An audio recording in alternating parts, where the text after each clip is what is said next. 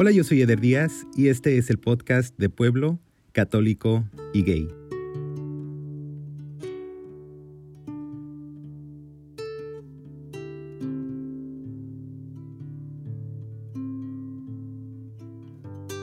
Hola, yo soy Carlos, soy de Pueblo, católico y gay. Carlos, bienvenido al podcast. Muchas gracias. Un placer para mí estar aquí platicando contigo. Igualmente. ¿Cómo estás? El día de hoy estoy muy bien, me siento muy bien, con mucha energía, me siento muy, muy a gusto, es un buen día.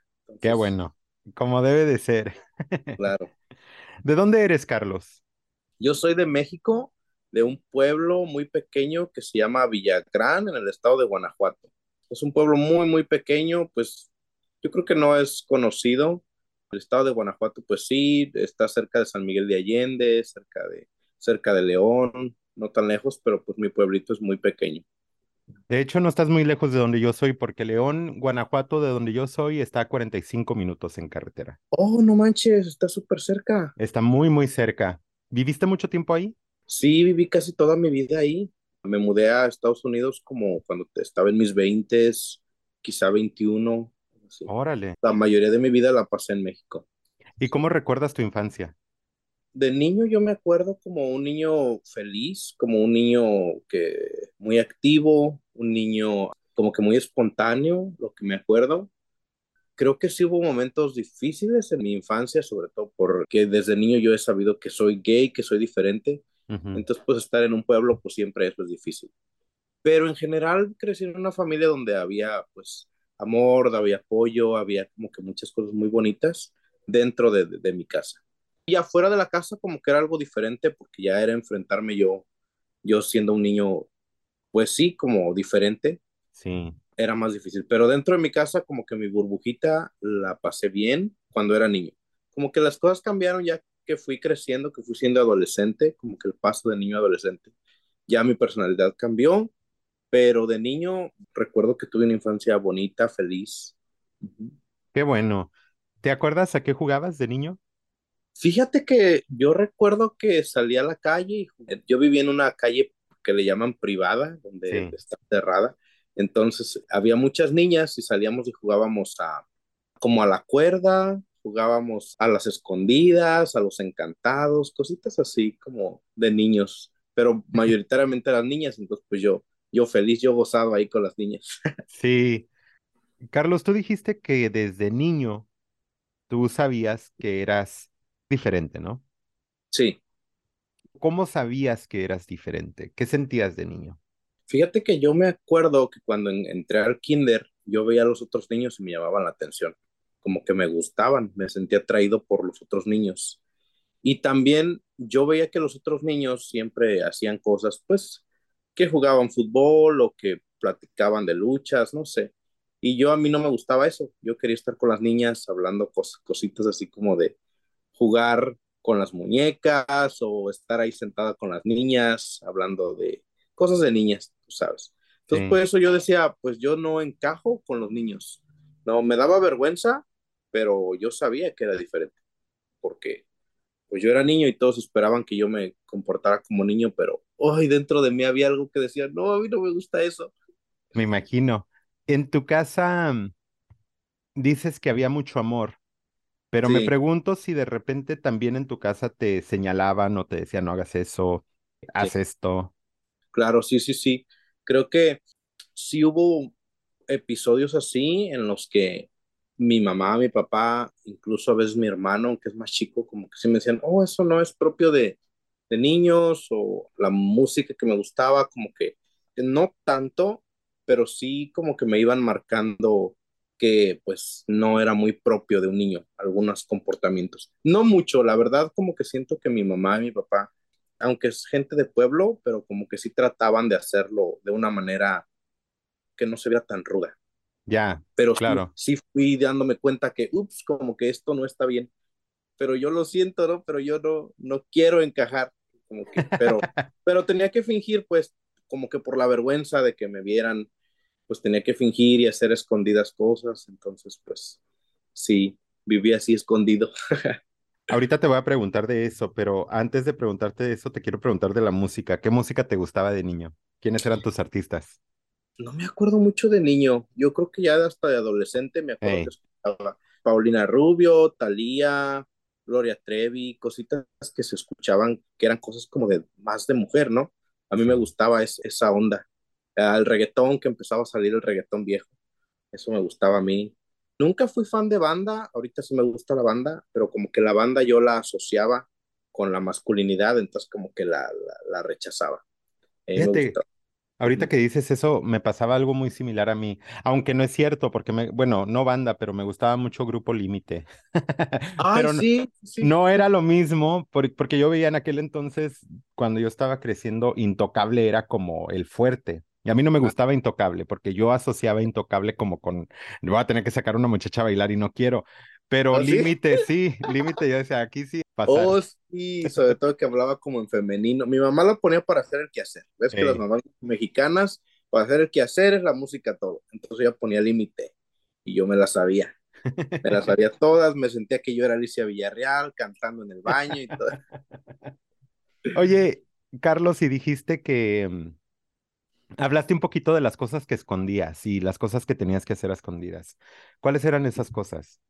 Pues a veces hasta me ponía como cosas que mi mamá tenía, como tacones o, o así como ropa femenina, o me ponía a bailar, incluso yo me acuerdo que de ni- entre niño y adolescente yo me ponía a bailar así, sintiéndome una artista mujer, ¿no? Me ponía, am, sí, pues a ser como más femenino yo, pero pues que la gente me viera, pues no, era fingir, Claro. fingir que era macho. Platícame un poquito de la iglesia en tu vida y especialmente en tu niñez. ¿Qué sentías tú en relación con Dios? Fíjate que no tengo muchos recuerdos de eso, como que mi familia fue religiosa, pero como que religiosa de costumbre. Siempre estuve al día con mis sacramentos, hice mi primera comunión, a veces íbamos a misa, como que era de costumbre. Entonces, tampoco no me acuerdo haber tenido alguna idea como de, de Dios o algo así. Pues sabía que estaba Dios, pero hasta ahí. Y como que mi relación estaba X, no, pues ni buena ni mala. Después, cuando fui más adolescente, fui, entré a un grupo de jóvenes y como que me fui adentrando más en eso y me fue gustando. Yo hacía las lecturas en la misa y todo eso. Entonces, igual yo sabía a veces que escuchaba en predicaciones o cuando en la Biblia había lecturas, pues como que, o escuchaba padres que decían que eso estaba mal, ay, pues yo decía, híjole, pues tengo, aún tengo que fingir más, porque aquí en la iglesia donde me gusta andar, como que no es bueno que, que sea así, entonces pues tenía que vivir escondido, ¿no? Pero tuve una, creo que tuve una relación sana con Dios, aunque yo escuchaba que padres decían como que no era bueno, pero yo tenía una conexión bonita, ¿no? Y me gustaba andar ahí. Y también pues casi en los grupos de jóvenes eran puras mujeres, entonces pues yo encantado ahí, yo feliz. Hablábamos un poco de tu de- desarrollo y lo que quizás sentías tú de niño, pero creo que hay una diferencia en lo que uno empieza a sentir inocentemente a cuando ya sabes exactamente lo que está sucediendo contigo y ya empiezas a detectar, esto es lo que soy, esto es lo que me gusta. ¿Cuándo pasó eso para ti? Yo creo que fue cuando, ya en mi adolescencia, cuando estuve en lo que en México conocemos en la secundaria, fue cuando ya me di cuenta que pues sí yo quería tener algo que ver con alguien de mi mismo sexo y cuando yo ya tenía más definido que yo era gay, que yo que tuve conciencia lo que era, porque como dices tú de niño, como que solamente te sientes diferente, pero no le pones nombre, Exacto. Solamente lo vas sintiendo, pero yo de adolescente Dios dije, no, pues sí soy gay y sobre todo que pues todo el mundo se burlaba de mí, ¿no? Y me decían, pues este, todos los adjetivos descriptivos que se puedan usar para ser gay, pues me los dijeron a mí. Entonces yo decía, no, pues sí soy. Como los memes, sí soy. sí, sí, sí, en aquel momento lo sufrí, lo padecí, ahorita pues ya me da risa, pero en Sí. aquel momento pues sí fue bien difícil, bien, bien difícil, ¿no? Pero ahorita ya, ya, ya está de broma yo con mis amigos me digo jota o perra, no sé, cualquier cosa, ¿no? Pero en aquel momento, ¡ay, no, era horrible! Oye, y hablando un poquito de lo que se siente en ese momento, porque tienes razón, creo que existe como una Una diferente perspectiva cuando uno ya está grande, ¿no? Hacia lo que vivió a veces de niño o de joven. Pero en ese momento, cuando estabas en la secundaria y estabas viviendo ese tipo de acoso, ¿qué te imaginabas que iba a ser tu futuro? Me pregunto si sentías un día me voy a ir de este pueblo o si pensabas, Mm. aquí voy a vivir siempre y voy a tener que lidiar con esto. ¿Qué pensabas? ¿Te acuerdas? Yo me quería ir, yo decía, yo quiero crecer y irme lejos. Como que cuando yo estaba en, de niño veía que Estados Unidos como que tenía una dinámica un poco más avanzada. Entonces yo dije, yo me, yo me voy a ir a Estados Unidos y allá me voy a olvidar de todo y, y voy a hacer mi vida como yo quiera. Entonces yo solamente me quería ir lejos porque, y sobre todo lejos de mi familia, porque también es como que un sentimiento de culpa cuando eres diferente en un pueblo, como que también lo que me pesaba era ser una vergüenza para ellos. Entonces, como decía, mejor lejos para que ellos no tengan que lidiar con la vergüenza de, de que digan que yo soy de la familia. Y también yo para hacer, tener un nuevo comienzo, ¿no? Entonces, no sabía ni cómo ni qué iba a hacer, pero yo lo que quería era irme del pueblo. Pues en cuanto pueda, yo me quiero ir, me quiero escapar, olvidarme, porque pues fue muy pesado, fueron momentos de mi vida bastante pesados de fingir, de sentirme solo, triste, de estar solamente yo sentir eso, ¿no? Entonces, pues sí, me veía así, no sé qué haciendo, pero lejos del pueblo. Claro. Me imagino que tampoco lo platicabas con tus papás, lo que pasaba en la escuela o, o en tu día a día. No, no lo platicaba, precisamente por la vergüenza y porque siento que ellos esperaban otra cosa de mí, entonces pues todo me lo guardaba yo. Si yo sufrí en silencio, sufrí mucho tiempo en silencio, lloré mucho, pues sí, fue mucho sufrimiento, de verdad, y solo. Me imagino que en esa etapa también era difícil sentir una conexión con alguien más.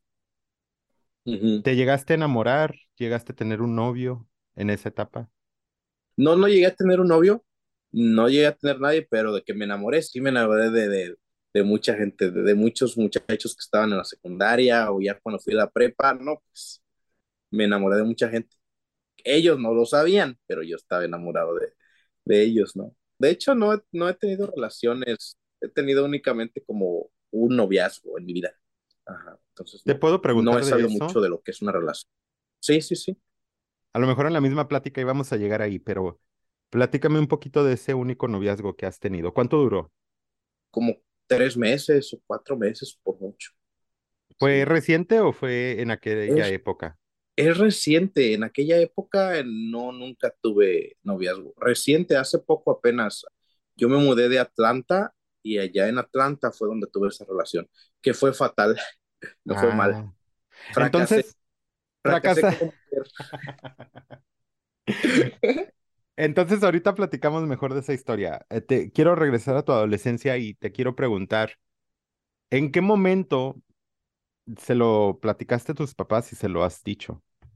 Fíjate que tuvimos una plática cuando tenía como 15 años.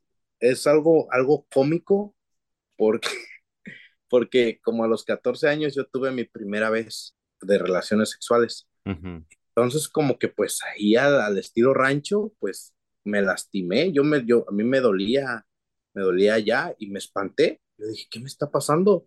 Fue mi primera vez, pero me duele, ando adolorido y me sale sangre. Pues le tuve que decir a mi papá, hoy, ¿sabes qué? Hoy, este, pues me duele, me duele y, y me sale sangre. Y me dijo, pero pues, ¿qué? ¿Qué hiciste? Y pues le tuve que decir. Y pues mi papá me dijo, bueno, pues sí se sorprendió y dijo, pues no pasa nada, se va a curar solo, ¿no? Y, y ahí como que dijeron, bueno, entonces, ¿qué onda? Y fue bien difícil, bien incómodo, pero fíjate que aunque mi papá es de rancho y mi mamá es de pueblo, como que estoy súper agradecido que hicieron lo posible por entenderme, me mandaron a terapia con la esperanza que yo fuera a cambiar, pero tampoco nunca fueron como en mala onda, como que dijeron, mira, aquí estás confundido, vamos a ver qué onda, nosotros so- estamos súper ignorantes, eso me lo dijeron, no sabemos, pero vamos a buscar un profesional que te puede ayudar. Y quizás estás confundido. Entonces, como que por esa parte me sentí incómodo, que es súper feo e incómodo, pero también como que ellos me comprendieron. Después de eso, no volvimos a hablar. Me dijeron, tú arréglate ya con, la, con el psicólogo, te vamos a llevar y, y pues ve qué onda. No volvimos a hablar del tema y hasta hoy día no, no, no hemos vuelto a hablar. Qué interesante, porque por la manera en la que lo platicas, suena como que te proyectaron en el momento mucha seguridad y mucho apoyo. Pero se me hace interesante entonces que no hayan vuelto a hablar del tema. No volvimos a hablar del tema. Siento que para ellos es un tabú muy grande y siento que no, porque yo he escuchado que mi mamá a veces habla de la vida gay como algo que no acepta, porque ahorita sí es bien religiosa, ahorita ya es muy religiosa, mi papá también. Entonces como que a mí me da pena tocar el tema, ¿no? Porque ella como que, como que es algo que no, no acepta. De hecho, si en películas a veces he llegado a estar con ellos y ven algo, una escena de dos hombres besándose, mi mamá también una vez dijo, yo no estoy preparada para eso, qué cosas tan feas están ya saliendo ahí. Uy, yo me quedé, uy, si supiera lo que yo ando haciendo. Si viera las películas mías. si viera allá en Los Ángeles todo lo que... Oye, entonces te puedo hacer una pregunta. ¿Crees que te mandaron a terapia pensando que te iban a cambiar en terapia? Sí, sí, sí, claro. Pensando eso, de hecho, yo me acuerdo que encontraron un programa que tenía la iglesia que era como para eso, como para, para, Conversión. como conversión. No fue nada malo, porque a mí me gustó. Es un programa que tenía un padre español que se llamaba como cómo sanar la homosexualidad o algo así, y fuera de que, de que fuera como presionarme, siento que fue algo bonito porque era además de conocerme. Era un material muy, muy interesante que de conocerme, el fin era cambiar, pero yo conocí mucho de mí, no cambié, ¿verdad? Me hice hasta más. Saliste bien preparado. Sí, pero sí, entonces mi mamá, pues en su ignorancia, me ayudó y pues este, trató de ayudarme para cambiar, pero pues no lo cambié. Entonces, pues sí, sigue siendo incómodo y creo que todavía no, no me siento preparado de hablarlo con ellos, aunque ya tengo casi 30 años. Claro. Y si te puedo hacer una pregunta sobre lo que te pasó y la manera en la que tuviste que salir del closet, porque creo que ese es un elemento muy esencial de cómo crecimos nosotros en un pueblo. Uh -huh. Del tabú, de entrada, obviamente ser no heterosexual es difícil. Cualquier Sí. identidad que tengas, pero mientras no sea heterosexual, es difícil. Pero incluso ser heterosexual es difícil en un pueblo. A las muchachas no les hablan de sexo, a los muchachos no les hablan de sexo. O sea, sigue siendo el sexo en general un tabú. Sí. Entonces creo que especialmente las personas de nuestra generación o más o menos que vivíamos en pueblos, pues sí entramos al sexo de una manera muy tropezada. ¿Sí me explico? sí. Ajá. Me imagino que nadie te habló de sexo a ti tampoco. Pues no, yo, yo también ahí lo descubrí ahí ya, ahí en las andadas. En... Qué loco, ¿no? Uh -huh. Súper, súper loco porque, pues como tú dices, estar en un pueblo, como que todo es así como a escondidas y como al ahí se va. Uh -huh. La pregunta específica es, ¿cómo aprendiste de sexo? ¿Aprendiste de sexo poco a poco en las diferentes experiencias que ibas teniendo? ¿O lo aprendiste empezando a platicar con amistades? Porque quiero suponer que tú como yo tampoco tenías internet. Sí tenía internet y de hecho este, iba saliendo y pues ahí iba viendo cosas. De hecho, este, una vez mi hermano como que descubrió que yo estaba viendo ahí cosas de gays y como que se sacó de onda, porque teníamos, vivíamos en un cuarto los dos y teníamos una computadora así como de esas de monitor grande. Sí.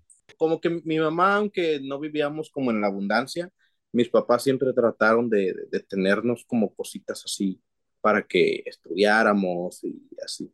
Entonces sí tuve acceso a internet cuando estaba joven y pues aproveché para meterme a ver cosas que no debía. Porque cuando yo estuve en la secundaria como que empezaban a salir los celulares y ya en los celulares traían videos y videos con cosas así ya, pero de heterosexuales, ¿no? Y yo decía, ay, pero a ver, sería bueno ver a dos hombres, ¿no? A ver. Tiene que ver. Tiene que haber, y yo lo voy a encontrar. Y pues me ponía ahí a buscar, me acuerdo que hasta mis búsquedas estaban bien tontas, así le ponía ahí, en el Google le ponía como cosas bien tontas, como hombres besándose o así. Sí. Y pues ahí ya, y ahí encontré. Carlos, ¿y qué te trajo a Estados Unidos? ¿Fue ese sueño que siempre tuviste de salirte? Un poco fue eso, bueno, creo que mucho fue eso, pero también te voy a contar algo. Yo estuve mucho tiempo en el seminario, yo estuve a punto de ordenarme sacerdote. Entonces tuve la oportunidad que por medio del seminario me trajeron a una diócesis, a la arquidiócesis de Atlanta. Entonces estuve con ellos estudiando ahí en el seminario y todo. Entonces eso fue lo que me trajo aquí. Salió la oportunidad y yo estaba ya en México formándome para ser sacerdote allá, pero después me vine aquí con la arquidiócesis porque están necesitados de sacerdotes acá y dije, bueno, pues bueno, es mi oportunidad, vámonos, vámonos. al norte, vámonos al norte. Y así fue como llegué aquí, llegué a Atlanta, hasta hace poco yo vivía escondido en el cruce todavía, porque vivir en el seminario, pues es este, también estar fingiendo, ¿no? Entonces en mi casa fingir y en el seminario fingir, ay no, Dios. Puro fingimiento. ¿Qué te llevó al seminario? Porque yo he escuchado a lo largo de estar haciendo este podcast que suceden a veces dos cosas. Sí. A veces es una oportunidad de esconderte y de, de alguna manera vivir una vida como con cierto honor. Hablando de lo que decías hace rato, ¿no? De tener ese miedo de decir, voy a ser como la deshonra de la familia, ¿no? Pero también he escuchado, como dijiste hace rato, de, de haber disfrutado tu etapa en cursos de jóvenes y en grupos de jóvenes, que hay personas que simplemente sí sienten cierta vocación. ¿Cuál era para ti? Yo creo que fue una combinación de los dos, porque yo entré al seminario cuando, después que tuve un encuentros bonitos en retiros y todo eso, dije, ay, wow, eh, qué bonito, me siento bien, me siento a gusto, como que encontré una conexión muy padre con Dios. Y aparte, ahí no le tengo que dar explicaciones a nadie de que no tengo esposa, ¿verdad? Entonces dije, el momento perfecto, vámonos al seminario, de aquí soy. ¿verdad? Entonces, sí fueron las, las dos. Una, porque ya me, me iba a poder esconder mejor, que hay siempre la gente preguntando, ¿y por qué no tienes novia? Y yo digo, pues, ¿cómo les explicas que no? ¿verdad? Y también sí, siento que sí te tuve una vocación en su momento, ¿no? Sí tenía el, el, el gusto de estar ahí. Ya después ya no. Después dije, no, no, esto no es para mí. Gracias a Dios me salí. Te voy a preguntar qué te llevó a salirte, pero Estoy haciendo matemáticas, Carlos, y hace rato me dijiste que la única relación que has tenido fue en Atlanta, y ahora me dices que te viniste a Atlanta a la diócesis como seminarista, casi sacerdote. ¿Qué sucedió primero? ¿Dejaste la vocación o te enamoraste? Ya cuando me estaba saliendo fue cuando me enamoré. Yo estaba en una parroquia dando mi servicio porque yo ya me estaba preparando para ordenarme sacerdote. Les dije, voy a terminar hasta agosto para después irme a México, pero para terminar bien, para no dejar las cosas inconclusas, por si en un futuro regreso. Entonces yo ya no era parte, pero seguía estando ahí. Y ya fue pues cuando ahí en Atlanta, pues dije, vamos a darle vuelo en el hacha, ¿no? En lo que me voy a México. Y encontré a este muchacho que pues no funcionó y me fue muy mal. Pero bueno, no sé si fue porque fue la primera relación o no sé, la verdad pero no funcionó. ¿Nos quieres platicar qué pasó? ¿Cómo se conocieron? ¿Cómo se desconocieron? Ay, no es que me da pena. Bueno, sí te voy a platicar. En Atlanta hay un bar gay que se llama Bulldogs, que es únicamente para gente de, de color, porque en Atlanta, pues la comunidad negra es muy, muy grande, ¿no? Entonces fui y ahí conocí a un muchacho y después ese muchacho me introdujo a su amigo y yo quedé maravillado con su amigo empezamos a platicar y ya después nos hicimos novios. Y así fue como lo conocí en resumen, para no hacerla tan larga. Sí. Y pues luego resultó que tenía como anger problems, tenía problemas de ira. Uy, no, pues era una persona muy, muy, muy tóxica. Entonces casi hasta me pegó una vez. Por eso te digo que fracasé, salí hasta golpeada y todo. Híjole. Pero fíjate, no me imagino lo que ha de ser vivir algo así. Incluso en esa situación, ¿tenías la confianza de contarle a alguien lo que te estaba pasando o también lo viviste solo? No, ahí sí ya tenía amigos que estuvieron también en el seminario, con los que ya era yo muy más abierto y ahí sí ya les platicaba. De hecho, tuve amigos muy cercanos que sí ya les dije, ay, está pasando y que sí sabían. Porque creo que en el seminario hice muchas amistades y en el seminario pues la mayoría somos gays eh, dentro del seminario. Los sacerdotes también, muchos, la mayoría son gays. Y que es algo bueno, ¿no? O sea, no, no digo que sea algo malo. De hecho, tengo amigos sacerdotes que todavía les hablo y que digo, hola amiga, ¿cómo estás? Y, ¿En serio? ¡Qué padre! sí, sí, sí, sí, sí. Oye. Ellos viven escondidos, pero pues, sobre todo si es en México, pues tienen que estar bien escondidos. Claro. Pero sí hay muchos. Yo creo que, el, ay, no sé, como el 70-80% son gays de los sacerdotes. Sí, que es algo bueno, yo no digo que sea algo malo, para mí es algo bueno. Somos como madres, ¿vea? cuando el sacerdote es gay es hasta mejor porque es como una madre para el pueblo. Fíjate, estoy captando exactamente lo que estás diciendo, totalmente, porque hay cierta mm, compasión quizás que aprende una persona gay en la vida que pues un hombre normal, ¿no? Exacto, sí, sí, sí. Sí. Bastante controversial, ¿eh? De todos modos, no deja de ser un poco controversial todo eso, pero, porque, pero, pero ¿sabes por qué sobre todo creo yo? Porque el público en general tiene muy poca visibilidad en lo que sucede dentro de la iglesia, porque la iglesia es muy, ¿cómo se dice? Es, es como el secreto más grande, ¿no? Lo que sucede detrás de esas puertas y, y, y la experiencia de ser un seminarista o incluso de ser religiosa también, o religioso, no necesariamente sacerdote, pero eh, como que todas esas experiencias son muy difíciles de entender para quien no las ha vivido y no ha estado ahí. Exactamente. Sí, creo que es muy complicado porque, de hecho, como te digo, mis amigos que tengo, ah, porque estuve mucho tiempo en, esta, en ese camino, pues es de vivir escondido. Yo viví escondido en el seminario mucho tiempo, ¿no? Y se entiende, no sé por qué, no lo puedo entender por qué, pero si en la iglesia la gran mayoría son gays, pero tenemos que vivir como con esa, ay, con, con ese yugo. Por eso qué bueno que me salí. No sé ahorita yo qué estuviera haciendo. Y no sé cómo mis amigos soportan tanto tiempo vivir escondidos y es muy difícil, ¿no? Sí. Es muy difícil. Pues mira, el atrevimiento ahí está. Si en algún momento tienes un amigo que dice, va, jalo, me encantaría entrevistarle. Pero regresamos a tu historia ahora. Sí. ¿Por qué no te fuiste a México? ¿Por qué te viniste a California? sí me fui a México. Ah. Cuando ya salí del, seminario me fui a México, traté de hacer mi vida en México, pero híjole, qué difícil es.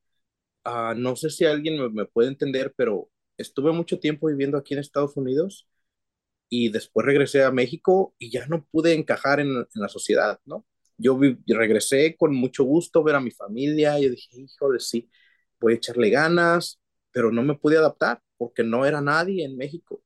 ¿no? Tanto tiempo fuera de México, no era nadie allá, no tenía ni seguro social, ni, ni tenía ni crédito, ni tenía ni un trabajo, nada, nada. Mi familia ya tenía su rutina y yo como que yo ya estaba empezando a salir, acá, vivir mi sexualidad y regresar a un pueblo, ¡uy! Fue horrible.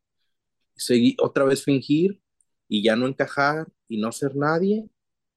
Dije, ¿qué hago, no? Y aguanté nada más seis meses y me vine me vine a California. ¿Por qué California? Porque mi mejor amigo vive aquí, entonces le dije, ¿sabes qué? ¿Qué hago? No me siento a gusto en México. Y dijo, pues vamos a hacer nuestra casa de amigas. Vente, él vivía en el monte en ese entonces, rentó un departamento en el monte y me vine a vivir con él. Y desde entonces he estado aquí. Qué bueno. Carlos, y hablando un poco de ti y tu identidad y relaciones con otros, ¿Qué crees que es lo ideal para ti? ¿Buscas tener un novio formal, un hogar? ¿Qué es lo que buscas? Fíjate que no sé. A este punto de mi vida no sé. Como viví etapas tardías, estar en, mi casa, en el seminario escondido, después de que me salí, estoy tratando de descubrir. Entonces ahorita creo que no estoy preparado para una relación, pero tampoco estoy cerrado. Creo que una relación sería aburrida. bueno, no aburrido, pero siento que ahorita quiero hacer muchas cosas que no hice. Sí. Como que ahorita las quiero vivir. Y por el hecho que tuve una mala experiencia con esta persona, como que digo, y quizá, quizá una relación no, no es para mí. Entonces, no sé, estoy confundido. Por ahorita solamente quiero divertirme y quiero ser yo, descubrirme aún más en mi sexualidad, ver qué me gusta, qué quiero sí, pero soy un mar de confusiones ahorita. Somos. ¿Y Dios? ¿Sigue en tu vida? Fíjate que sí sigue en mi vida. Una de las cosas que le agradezco al seminario fue que vi la religión y Dios desde una perspectiva un poco más académica y más espiritual. Entonces en mi mente no hay duda. Digo, en mi mente todo tiene sentido y en mi mente este, Dios tiene una parte importante. No lo practico tanto, pero al menos voy cada ocho días a misa, al menos tengo la conciencia de que tengo que estar cerca de los sacramentos, entonces sí es una parte importante, pero pues también ay, a veces me siento culpable porque quiero hacer cosas que, cosas malas. pero para eso está la confesión también. Pues, Luego, ¿qué va a confesar uno? Sí, exactamente. Exactamente. Carlos, y la última pregunta. ¿Eres feliz? No sé. Fíjate que es, siempre es esa pregunta y me parece muy interesante porque no sé si soy feliz, pero creo que estoy trabajando en ello. Bueno, para responderte creo que todavía no soy feliz, pero voy, voy en ese camino, tratándolo. ¿Cuáles dirías que han sido los retos para lograr esa felicidad en tu experiencia, en tu vida? Pues muchos de los conflictos que tengo sin resolver de mi infancia, creo que todavía necesito que trabajar muchas cosas, muchas inseguridades, muchos miedos, muchos conflictos psicológicos que traigo cargando y que nunca los traté por vergüenza, por no sentirme débil. Entonces todo eso aún ahora como adulto no me deja ser libre y no me deja ser feliz. Pero al menos estoy consciente de ellos. Te voy a hacer una última pregunta, Carlos. ¿Te hace falta platicar con tus papás o es algo que no necesitas? Yo siento que sí. Sí, sí, sí necesito platicarlo. Ellos quizá vienen pronto a California a visitarme. Entonces quizá voy a tener que sentarme a platicar con ellos. Creo que lo necesito. Va a ser una chilladera, pero creo que lo necesito. Pues ojalá que suceda esa plática, Carlos. Y si en algún futuro quieres volver a platicar, yo feliz. No, yo también feliz, me dio mucho gusto conocerte. Yo ya tenía tiempo que te escuchaba, cuando todavía estaba en el seminario, escuchaba el podcast Escondidas. ¿En serio? Entonces no hace mucho que dejaste el seminario. No, no hace mucho, tiene apenas como un par de años. ¿Tú empezaste que en el 2018? En el 2018, sí. Ah, pues sí, no hace mucho, yo dejé el seminario como en el 2019, 2020, por ahí. Wow pues yo ya te escuchaba escondidas. Qué padre, eso se me hace padre, ¿eh? Sí, sí, sí, gracias. No, pues muchísimas gracias de verdad por todos los años que llevas escuchando y por levantar la mano ya finalmente y decir. Sí, voy. De hecho, cuando empezaste yo quería ser parte del podcast, pero pues dije, no, ni cómo, pues estoy en el seminario, ¿cómo voy a ser parte? Me corren inmediatamente. Entonces, sí me acuerdo cuando empezaste soy tu fan desde ese entonces. Muchas gracias. Te lo agradezco eternamente. Como gracias a ti, Eder. Y gracias por la oportunidad.